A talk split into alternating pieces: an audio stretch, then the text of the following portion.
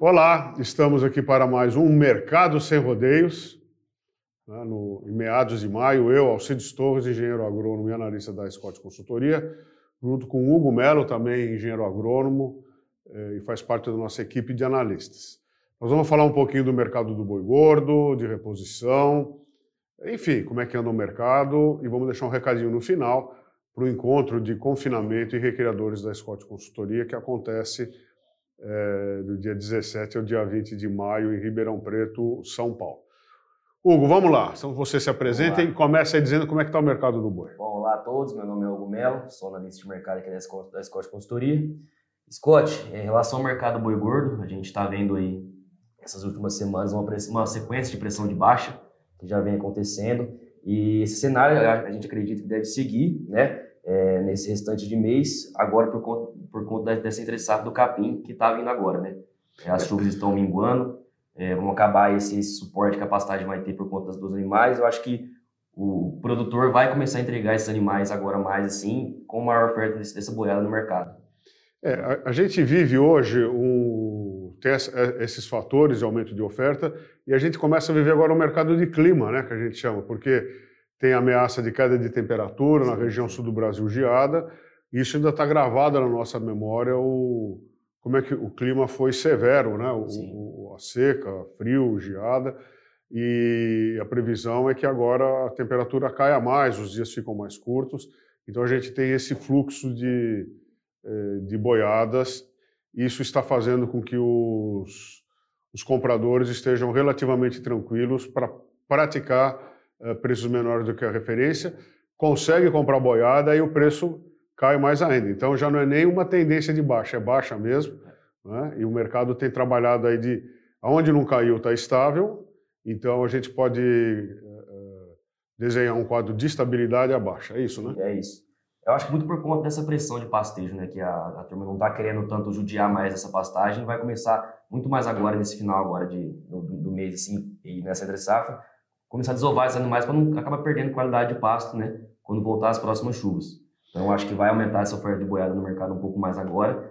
E a gente pode comentar também um pouco mais de médio a longo prazo em relação é, quando começar os primeiros dias de confinamento, que está começando agora a partir de junho, julho, a gente pode ser que tenha uma tendência de, de firmeza nessas cotações, porque vai ter menos boi no mercado após essa, essa desova da entre safra, né? É, normalmente isso acontece, né? Esse ano, esse ano está, essa desova está se estendendo mais do que o mercado esperava. Né? A gente tem, é claro, é, é, somado a isso, a gente tem aí uma, uma queda do consumo de carne bovina, então a gente não consegue. É, o mercado interno ele está consumindo naturalmente, mas ele está consumindo numa quantidade menor, não é? A gente sobe a inflação e, e as pessoas acabam a elasticidade renda da carne bovina é, é, evidente, então um dos primeiros produtos que as pessoas mudam o consumo. A exportação foi indo bem, a gente teve janeiro, fevereiro, março e abril com recorde de exportação, mas o mercado interno não está ajudando. E 70% do que a gente produz de carne bovina é direcionado para o mercado interno. Então, é, é, aí aproveitando o gancho do Hugo, a gente ainda, apesar dessa queda que a gente está assistindo, a gente, nós estamos ainda num ciclo de alta de preço. O que caracteriza isso é que a gente ainda tem menos vacas, a participação de vaca nos abates de bovinos ela, ela é, é, é menor, né? É, então a gente tem menos oferta, a tendência é de alta. Então, pa, passando esse período, a gente deve ter essa firmeza que ele disse. Mas o mercado esse ano está muito volátil. Inclusive no nosso evento de confinamento e recreadores que acontece a semana que vem, eh, em Ribeirão Preto, a gente trata justamente da volatilidade do mercado, não só do preço do, do produto final da carne, mas também do preço dos insumos de maneira geral. Né? Subiu o petróleo, subiu o soja, subiu o milho. O dólar voltando. O, o, dólar subiu, então a gente vive num, num cenário diferente. Né? É, guerra na Ucrânia começou em, em, em fevereiro, quer dizer, putz, outro fato inesperado. O recrudescimento das posições, né, os países limítrofes querendo entrar na, na aliança do, do Atlântico Norte, queda na exportação de trigo, de milho da, da Ucrânia, então a gente tem um mercado bastante conturbado, né? Sim. E como é que está a reposição? Você tem notícia aí? Tem, não, tem sim. É, reposição também anda com o mercado bem, bem devagar. É, a gente teve uma média de todas as categorias de macho e fêmea com recuo de 0,7%, esse né, no comparativo semanal. E também ao longo, ao longo dessa última semana, a gente observando aí é, categoria separada macho e fêmea, a fêmea observou, é, observou não, né, teve uma queda, um recuo também de 1,1% em todas as categorias de fêmea. Já o macho, é um recuo também de 0,3% é, de todas as categorias. E também vale ressaltar também essa parte que já foi comentada no começo do vídeo, falando um pouco desse volume de chuva que já está acabando, né? Essa entre safra vai tomando corpo e o, vai tendo perda do o pecuarista vai perdendo seu poder de barganha, né? Então assim, é, esse boi gordo mais frouxo é, vai acabar pressionando a cotação e também pressiona também os, os preços do mercado de reposição, né?